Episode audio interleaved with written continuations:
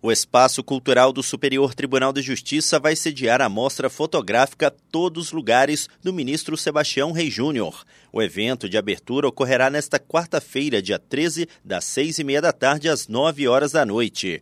Nos demais dias, a mostra pode ser visitada de segunda a sexta-feira, das nove horas da manhã às sete horas da noite, até o dia 13 de outubro.